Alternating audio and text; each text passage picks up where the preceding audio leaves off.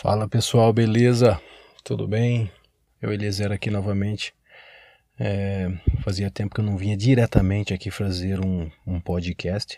Geralmente eu compartilho algumas ideias é, quando a gente troca ideias com os amigos a respeito de várias questões, principalmente as questões existenciais.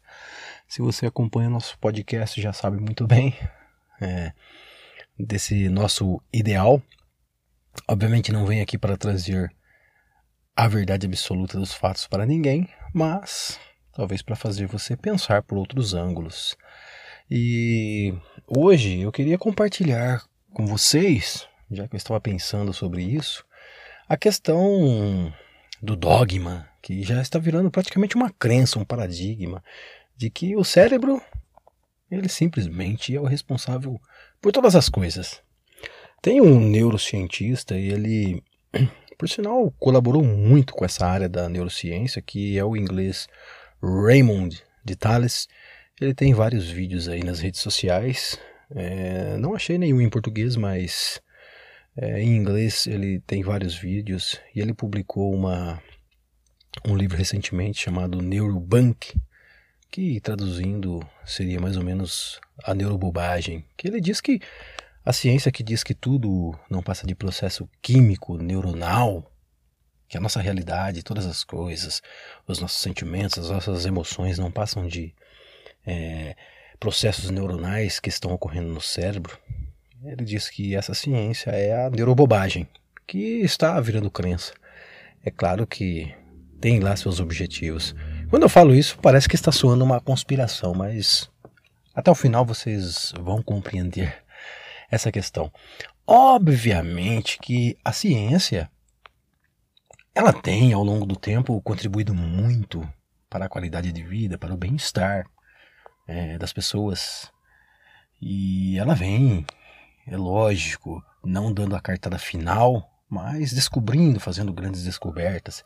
E obviamente que a ciência, essa ciência que estuda profundamente os mecanismos do cérebro, ela é crucial, ela é essencial, ela é excepcional e não devemos de maneira alguma descartar.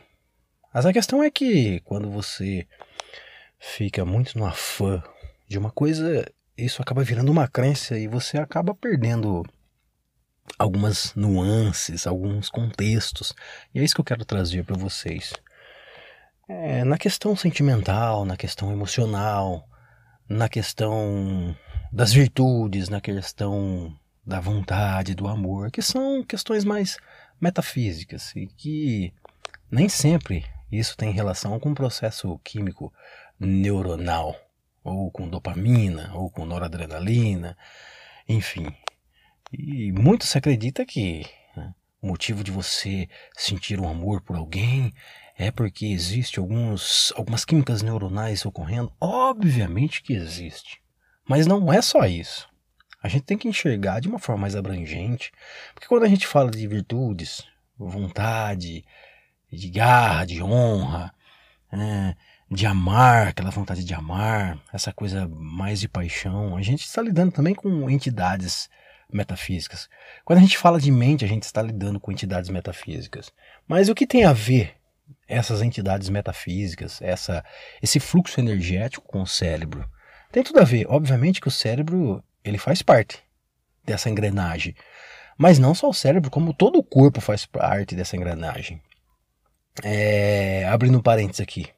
Digamos que alguém vai a um médico e diz: Olha, é, doutor, eu precisava fazer um check-up geral e tal, no corpo e tal, toda aquela coisa. E aí ele faz aquele check-up geral e depois ele vai ver o, o resultado do, dos exames. Aí o médico diz assim: Olha, é, rapaz, o seu cérebro ele está excelente. Está parecendo um cérebro de uma criança de 8 anos, ainda no processo de, de a todo vigor, naquele processo de revigoramento total. Tá? A coisa está florando, o seu cérebro é de admirar, de tão saudável que está. Só que tem um problema, o teu pulmão está totalmente comprometido. Hum, e aí? O que vocês acham que vai acontecer com essa pessoa? Obviamente que ela a partir desse momento que ela toma ciência que o pulmão dela está totalmente comprometido, não importa tanto esse lance de ter um cérebro saudável. Por quê? Porque é uma engrenagem. O cérebro ele é tão importante quanto o pulmão, quanto o coração, quanto todos os órgãos do corpo.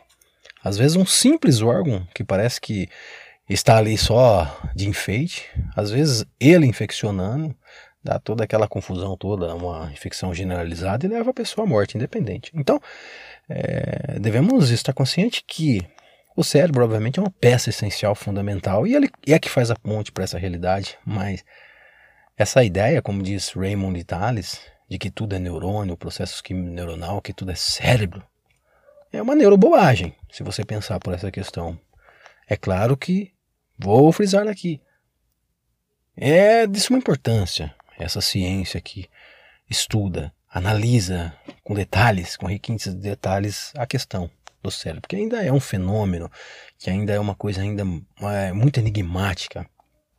Mas nós já temos muitas pistas que não é só o cérebro. Para começar, no ponto de vista físico, a gente sabe que é o conjunto, é o corpo todo. Quando uma coisa vai bem, as outras seguem o caminho. Quando uma coisa vai mal, as outras começam a correr também sérios riscos.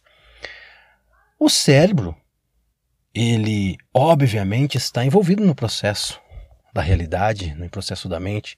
Eu sempre digo que a mente ela vem primeiro do que o cérebro, mas o cérebro ele é de suma importância para a mente, porque é uma retroalimentação. A mente usa o cérebro para compreender a realidade. E através do cérebro a realidade se processa. Então, é uma retroalimentação. E através de todas as coisas do nosso corpo, somadas às coisas metafísicas, que para os espiritualistas poderíamos chamar de alma, perispírito, uh, corpo energético, uh, corpo vital, enfim, uh, chakras, campo energético, é toda essa questão aí que os olhos não conseguem captar. Mas elas também estão envolvidas na realidade. E a questão é que não é o cérebro que conformata todas essas coisas. Ah, é através do cérebro que eu tenho a mente, é através do cérebro que eu tenho a alma, é através do cérebro que se processa a realidade. Sim, mas não somente através do cérebro. Existem muitas outras coisas envolvendo as coisas do campo espiritual, do campo astral, que estão envolvidas nesse processo, nessa questão. E aí é que eu falo é que é, esse lance de tudo é cérebro está virando praticamente uma religião, porque a partir do momento que você pensa que a responsabilidade pelos seus sentimentos, a causa dos seus problemas afetivos, da sua falta de amor, está contida ali nos processos químicos neuronais, quando existe essa crença, como se combate esses tipos de problema? Através de remédios, porque se você tem uma, um, um problema que ele é físico, opa, então dá-lhe remédio, dá-lhe tratamentos, né? E com certeza, através dos remédios, você pode combater esses problemas. Só que a gente, ao longo do, do tempo, a gente vem vendo que isso não vem sendo eficaz. Por exemplo, olha, que fique bem claro, eu não estou. Se você faz tratamento com ansiolíticos, com, com, com esses remédios aí, é, que foi receitado pelo, pelo profissional da saúde, pelo médico e tal, eu não estou dizendo que você deva parar de fazer o tratamento. Né? Mas que fique bem claro que ao longo dos anos, tem demonstrado que esses remédios não são tão eficazes, porque a gente está lidando com elementos metafísicos, elementos é, intangíveis, que é essa questão dos sentimentos, das emoções, das virtudes, como eu disse, que são elementos que a gente simplesmente eles se manifestam e, são elementos energéticos que é, servem de combustíveis para que a gente possa se mover e que na falta dele a gente acaba desanimando, acaba se deprimindo e tal, né? E que parece que esses ansiolíticos, né, com essa crença de que não, se o cérebro produz a realidade, obviamente que se tem conflito, o conflito está no cérebro. E aí dá ali um monte de tipos de remédios que não são eficazes como a gente gostaria que fosse, porque a pessoa passa a vida inteira fazendo esses tratamentos e tudo que pode acontecer com ela é ela ter uma série de efeitos colaterais, onzura e muito sono.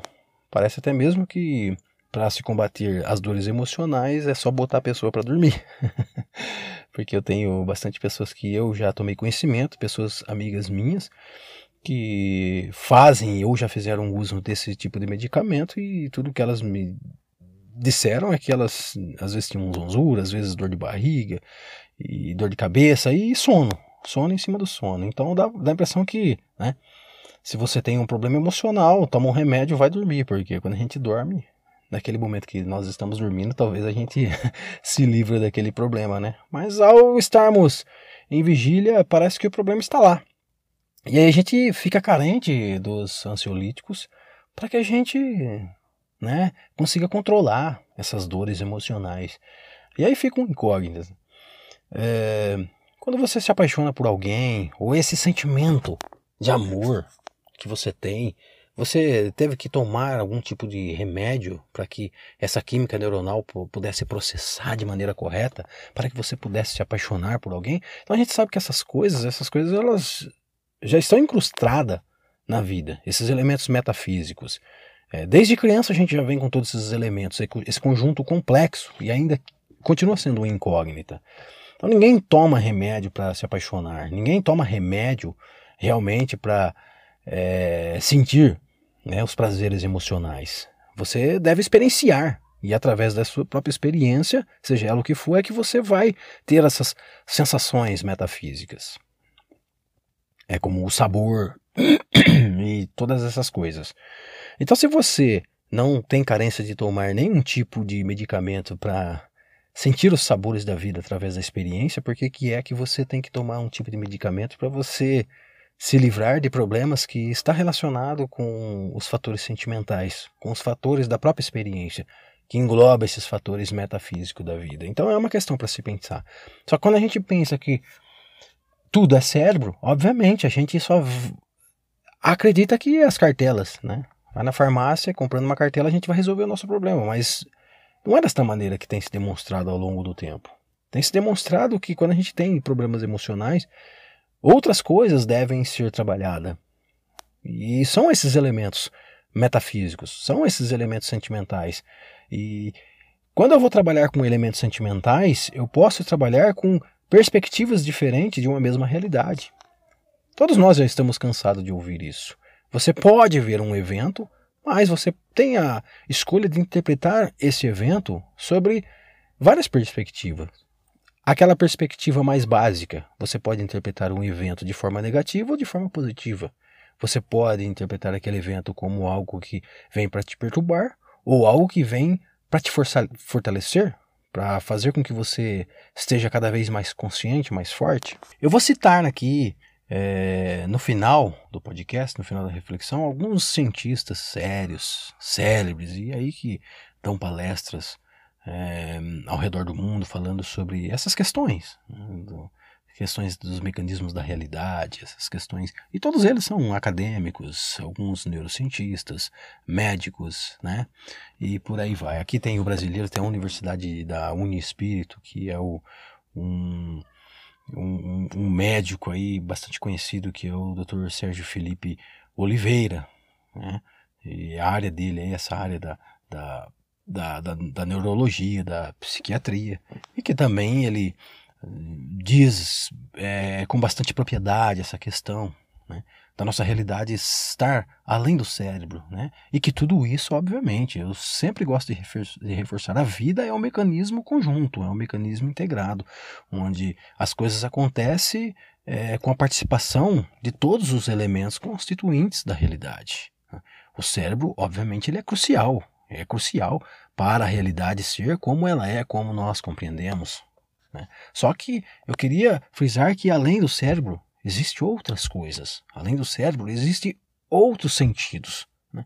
E que essa questão de você acreditar que, por exemplo, o cérebro é responsável por toda a sua realidade, pelos fatores emocionais, pelos fatores sentimentais, pelas virtudes, né? E que se você tem um, um, um, processo químico neuronal saudável na sua cabeça, então isso vai fazer com que você tenha mais vontade, tenha mais ânimo, você vai ter mais amor e, e você vai desenvolver mais virtudes e tal, e que tudo isso é por conta da, da química cerebral. Né? Então, obviamente, a falta dele vai trazer todos os transtornos. Mas não é só isso, como eu disse. Não é só isso. Uma coisa está para outra. E eu até costumo dizer que, é, obviamente, que essa ideia não é minha. É baseada em leituras, baseado em, em conhecimentos de, de, de, de, de profissionais desta área aqui. Se você tem a mente saudável, obviamente você vai fazer com que o seu cérebro produza é, químicas saudáveis.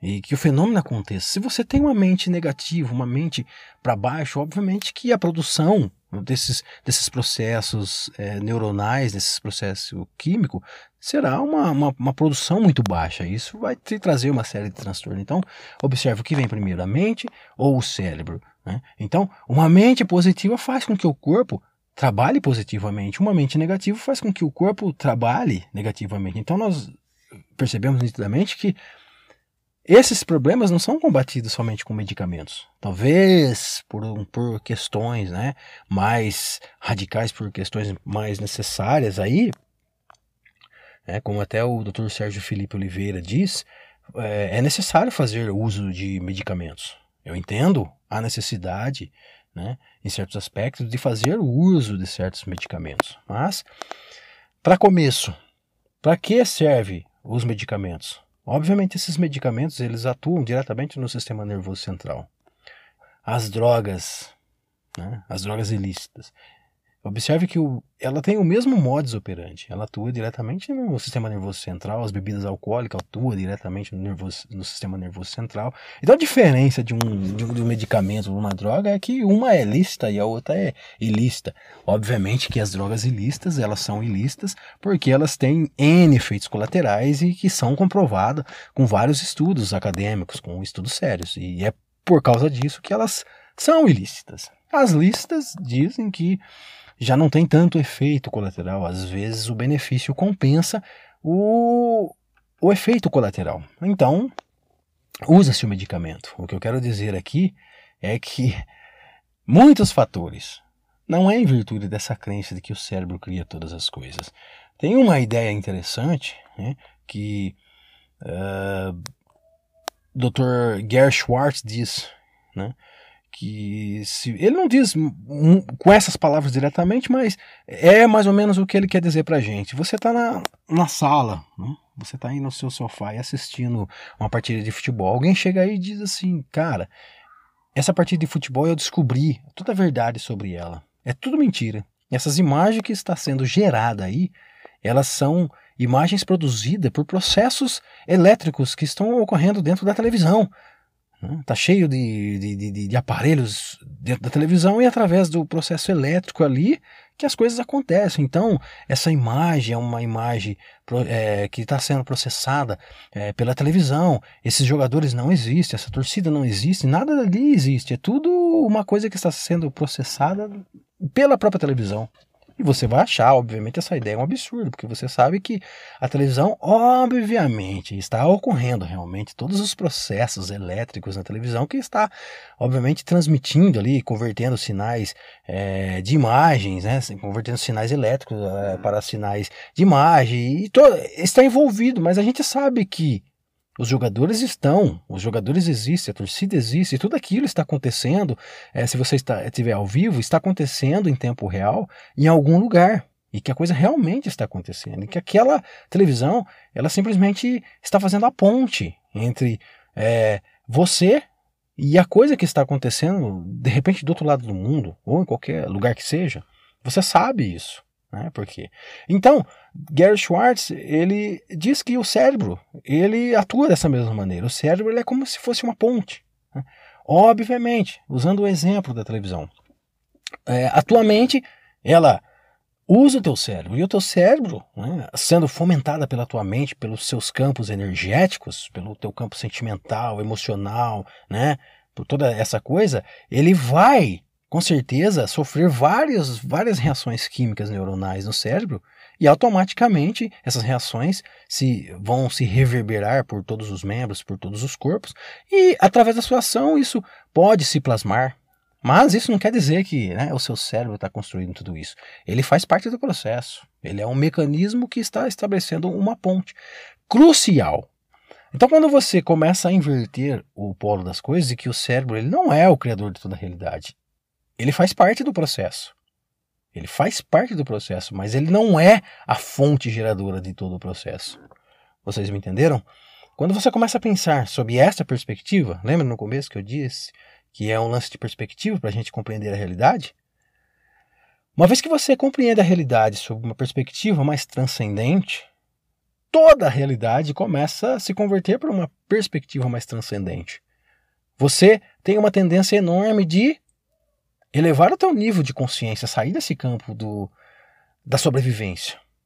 Porque a partir do momento que você pensa que o seu cérebro produz todos esses mecanismos, né, e quando você pensa isso, você pode pensar do exemplo da televisão, que aquela imagem, o jogo é tudo mentira, é tudo processo, é tudo processo que está acontecendo na televisão.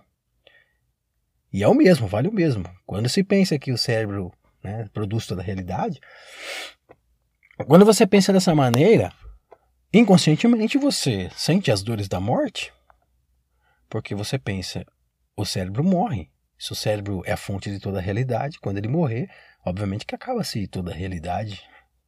Agora, quando você pensa, não, o cérebro ele é simplesmente um receptor de sinal. Ele decodifica, ele retransmite, ele faz parte do processo para eu compreender a realidade. Ele tem lá seus mecanismos é, de armazenamento de memória.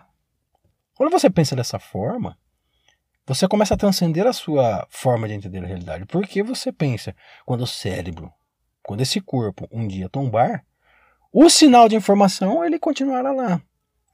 É a mesma coisa. Dr. Bruce Lipton também fala isso. Agora eu lembrei. Você está assistindo o jogo, a sua televisão quebra. Não é porque a tua televisão quebrou que o jogo deixou de acontecer, deixou de existir. Ele deixou de acontecer porque aquela ponte que é a televisão, ela apresentou problemas. Basta que você substitua aquela televisão, logo, tão logo, você estará realmente, é, novamente, é, assistindo o jogo. Então, quando você pensa dessa maneira, você pensa, pô, quando esse corpo tombar, quando esse cérebro tombar, tão logo um corpo novo, tão logo esses sinais de comunicação volta-se a estabelecer novamente. Entra aí fenômenos de vida após a morte, encarnação, enfim, são é, ideias mais abstratas, mas a gente pode encaixar esses fenômenos. Né?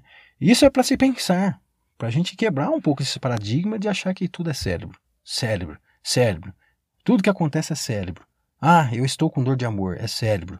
Estou deprimido, é cérebro. Então dá-lhe medicamentos. Né? E a gente começar a tratar as questões é, espirituais da realidade, começar a tratar as questões astrais, as questões é, desses elementos energéticos, desses filamentos energéticos que vêm até mesmo primeiro que o corpo. Eu gosto da ideia que o espírito, a essência, o amor, ou Deus, aquilo que não se explica, aquilo que é atemporal, é a fonte de todas as coisas. A gente não consegue explicar a fonte de todas as coisas, a essência, o todo, como diz o Caibalion, os herméticos. Após isso, as coisas vêm decaindo. Surge os filamentos energéticos, que nós podemos chamar de corpo energético, alma, perispírito, corpo astral, né? os chakras, enfim, todos esses filamentos abstratos que a gente não consegue ver, não consegue tocar, vem isso. No, do, no, decaí, no decaimento disso é que surge os elementos materiais, ou seja, o espírito plasma os filamentos energéticos, os filamentos energéticos plasmam os elementos materiais, os elementos físicos que a gente pode compreender. E que todas essas coisas não passam de subproduto de elementos maiores, que são elementos que transcendem essa realidade e que nós fazemos parte dessa realidade aqui agora, e não é após a morte. E que é uma questão de perspectiva. Eu não conheço o mundo espiritual, não conheço o mundo astral, porque eu tenho uma perspectiva distorcida da realidade. Eu tenho uma perspectiva de sobrevivência, de que eu sou simplesmente um ser material, que quando acabar aqui, tudo acabou. Obviamente, o que acontece quando nós perdemos o corpo não dá para se falar com clareza, porque é uma questão de experiência. Você deve passar por, pela sua própria experiência para você ter certos aspectos, certa clareza dessas questões. Porque questões abstratas é difícil você convertê-las em palavras e fazer com que a pessoa ela entenda. Porque essas questões ela demanda a experiência da própria pessoa, são como impressões digitais. É como você por exemplo, experimentar algo novo, sei lá, uma iguaria, uma, uma comida que você nunca experimentou. Não adianta eu provar e dizer para você, nossa, é uma delícia essa comida aqui, pelo amor de Deus. E eu explico com requintes de detalhe, né, a respeito daquela comida. E você vai ficar meio que boiando, vai ficar imaginando, até que você prove por si para você ver se aquilo vai te cair bem, se realmente é gostoso, se não é tudo aquilo. Enfim, a experiência para essas questões abstratas, para essas coisas, questões metafísicas, espirituais, demanda a experiência. O que eu quero dizer para vocês é que é, não se limitam essas crenças de que tudo é cérebro. Vá além, pense além, expanda a tua consciência, englobe né, essa tua essência mais abstrata que essas questões que eu disse, emocional, sentimental, que não se limitam somente ao cérebro, a impulsos químicos neuronais, e que está além disso, né? que são elementos que vêm da tua própria mente. E como eu disse, a mente ela é um elemento que não é produzida somente pelo cérebro. O cérebro faz parte de todo esse processo, mas a mente é um elemento que vem até mesmo antes do cérebro, que usa o cérebro para fazer realidade, para compreender a realidade. Assim como o jogo né, e a televisão, eles são elementos é, para que você assista um, alguma partida de futebol do outro lado do mundo. Né, é, um, é, é, um, é um elemento, é um aparelho crucial para que estabeleça essa ponte. Né? Ou seja, os filamentos energéticos eles precisam disso para que a realidade possa ser processada, para que você possa, como diz Dr. Bruce Lipton, experimentar o chocolate, experimentar as sensações da vida. Bruce Lipton até faz uma brincadeira num vídeo dele, pensando: ó, oh, mas eu sou, se eu sou um ser espiritual, por que raios eu devo ter essa experiência humana? Se eu sou um elemento que eu sou um ser espiritual, eu não preciso ter corpo, porque eu posso viver de uma maneira mais plena. Né? E aí ele diz que ele tem um insight. Né? Mas espera aí, se eu não tenho esse corpo, como que eu vou provar um chocolate? Como que eu vou provar as sensações que só o corpo pode me oferecer? Então compreendam que tudo que nós estamos vivendo é meramente uma experiência, uma experiência, uma experiência que faz parte também do processo, do fenômeno né, da própria realidade. O porquê existem essas experiências, existem mil e umas explicações. A verdade é que a experiência ela está aqui. Você está aqui, você pode experimentar. E quanto mais você se é, está consciente da sua própria experiência, mais esses mistérios da vida vão se revelando a você. Maneira tal que você vai compreendendo, e mesmo você compreendendo com profundidade, muito dessas compreensão você não vai ter a capacidade de explicar através das palavras. Esse é o, a particularidade da experiência, porque eu, muitos dos meus insights, muitas das minhas experiências, experiência fora do corpo, muitas coisas, eu sei que por mais que eu tenta que exprimir, usar conceitos técnicos, conceitos filosóficos, ainda assim eu vou deixar muita margem para questionamentos, muita margem para dúvidas, muitas interpretações, onde haver algumas interpretações belas, algumas interpretações é, ruins, alguns vão dizer, não, o cara é louco, né? ou o cara é inteligente, e essas N, N questões. Mas a experiência é única, e cada um de nós estamos aqui simplesmente para experimentar a vida de maneira consciente. Quando você muda a perspectiva, tudo muda. Né? Até mesmo se você sofre com sérios problemas com essas questões emocionais, depressão, ansiedade. Quando você muda a tua perspectiva de enxergar a realidade, esses problemas eles se abrandam. Não vou dizer que é, você vai se livrar desse problema de um dia para o outro, mas com certeza você vai sentir estímulos melhores. E sentindo estímulos melhores na mente, obviamente você vai fazer com o seu cérebro, toda a tua química cerebral, seja estimulado né, para produzir é, neurônios ou químicas né, melhores que vai reverberar no seu corpo, né, que são os efeitos é, psicossomáticos. Enfim, para encerrar aqui, eu quero deixar um no eh, nomes de alguns acadêmicos sérios e que você pode pesquisar. Lá, Dr. Raymond Tales, que eu disse no começo do podcast, temos o Dr. Bruce Lipton, Stuart Hammeroff, uh, vamos lá, Sérgio Felipe Oliveira, temos um acadêmico que tem um currículo enorme, que é o Dr. Dian Rating. Eu não estou com colinha nenhuma aqui. E deixa eu ver, John Raiding, eu disse, temos Rupert Sheldrake, o inglês Rupert Sheldrake, não sei se eu citei aqui, temos aqui no Brasil o Dr. Sérgio Felipe Oliveira, e temos muito, muito, muitos. Tem o Dr. o indiano, o Dr. Ramachandran, apesar dele não abordar de, uma, de um ponto de vista mais transcendente, de um ponto de, de um ponto de vista mais espiritual, eu também sugiro que vocês procurem conhecer os conceitos do Dr. Ramachandran, que são conceitos que te dá vários insights, porque ele deixa essa questão em aberto também, ele não afirma nada, ele tem um livro de 400 páginas chamado O que o cérebro tem a nos contar, e é muito interessante, é muito interessante. Então tem aí Dr. Ramachandran. E com certeza você deve conhecer alguns outros acadêmicos, especialistas. Eu, eu estou citando o nome dessas pessoas porque uh, hoje a gente tem uma cultura de, do ver para crer. Alguém tem que provar isso em laboratório. Então, eu estou referenciando esses nomes aí de pessoas que vivem em laboratórios, são acadêmicos e tal, e dão palestras em universidade, estou citando aí para que se você tem aquela necessidade que precisa de prova para as coisas, essas pessoas são pessoas que estão constantemente comprovando essas questões. Não afirmam nada, mas diz que essa ideia, como o Dr. Raymond Tales fala, essa ideia de que tudo é neurônio, é neurobank, neurobobagem. Depois tem também o Dr. Gary Schwartz, que diz que a resposta para é, a questão dos fenômenos da realidade, ela não se fechou, ela está em aberto.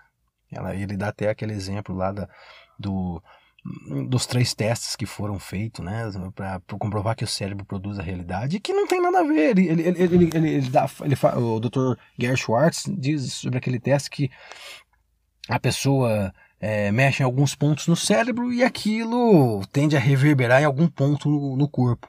Então, né, é lógico que eu estou dizendo aqui uma forma bem superficial, procure, tem esse vídeo no, no YouTube, né, procure, coloca aí Gary Schwartz e, e os processos para dizer que o, mecani o mecanismo da realidade é processado pelo cérebro, vai ter lá em inglês, tem até dublado, se eu não me engano, é uma palestra de 40 minutos, muito interessante.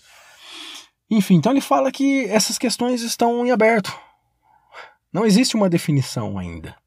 Ninguém sabe ainda. E que é, você dizer que através desses experimentos em laboratórios que você mexe num ponto do cérebro e, é, e acaba afetando alguma área no, no, corpo, ele não pode comprovar, porque ele, ele usa o exemplo da televisão. Porque ele fala: se você abrir a sua televisão enquanto ela está transmitindo alguma programação e você mexe em alguma das pecinhas lá, às vezes você vai provocar uma mancha na tela, às vezes você vai provocar um mau contato. Isso não é o suficiente para você dizer que só porque você mexeu em alguma peça é, no interior da sua TV e, e, provocou algum mau contato, uma mancha, alguma coisa, isso não é o suficiente para você dizer que, olha, eu posso comprovar que realmente, como eu mexi aqui, mexeu lá. Então o produtor de, dessa programação é a televisão. Essas coisas não existem. Então ele diz que além das provas ser provas muito superficiais, elas estão abertas. Ainda essas, é, existem questões mais profundas que a gente tem que tomar consciência e descobrir. Bom, eu paro por aqui. Espero que vocês reflitam sobre isso. Lembrem que é uma troca de ideia, é uma ideia. Se você, obviamente, faz tratamento com medicamentos aí que eu disse, continue fazendo medica usando medicamento, né? E mas procure também enxergar esses lados mais transcendentes da vida. Procure ver outras fontes de informação, porque são é, psicoterapias alternativas que de repente podem ajudar no teu processo de melhora porque é uma questão de perspectiva. A pessoa que tem uma perspectiva ruim, a realidade se torna ruim e isso faz com que ela se deprima. Obviamente que existe uma outra questão da consciência individual em relação à consciência coletiva e que ambas elas estão profundamente ligadas, ou seja, não existe separação.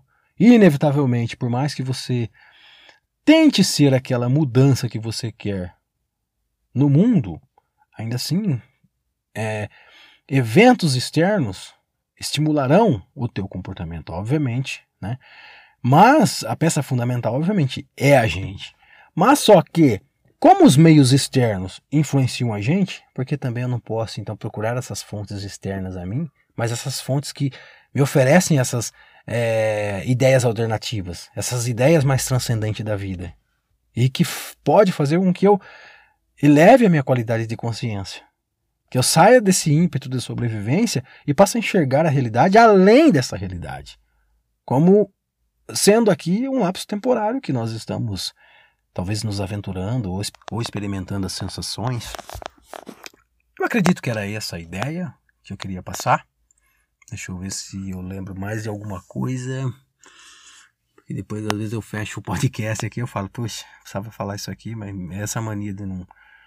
de acabar não, não fazendo colinha, nada, né, meu? É interessante fazer uma colinha porque você acaba deixando o, o papo, o papo menos cansativo. Mas eu, citei o nome aí dos, dos profissionais, falei do Dr. É, Gary Schwartz, né, do final.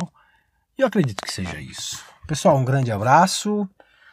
É, muitas felicidades, eu desejo muita felicidade para vocês. Como eu disse, é uma troca de ideia para colocar em você aí é, um ponto de interrogação para você enxergar a vida sob outras perspectivas. Se você gostou, compartilhe aí com seus amigos. E aos poucos a gente vai crescendo o nosso canal. Eu costumo não divulgar muito o canal porque eu acredito que é uma questão de que, sei lá, às vezes as pessoas se identificam com as minhas ideias e elas vão automaticamente aí procurar mais é, dos meus conceitos e junto a gente com certeza através do diálogo, da compreensão, enxergando a vida sobre outras perspectivas, a gente também vai criando modelos mais harmônicos de convivência. É isso, pessoal. Um grande abraço, felicidades, muita paz e até mais.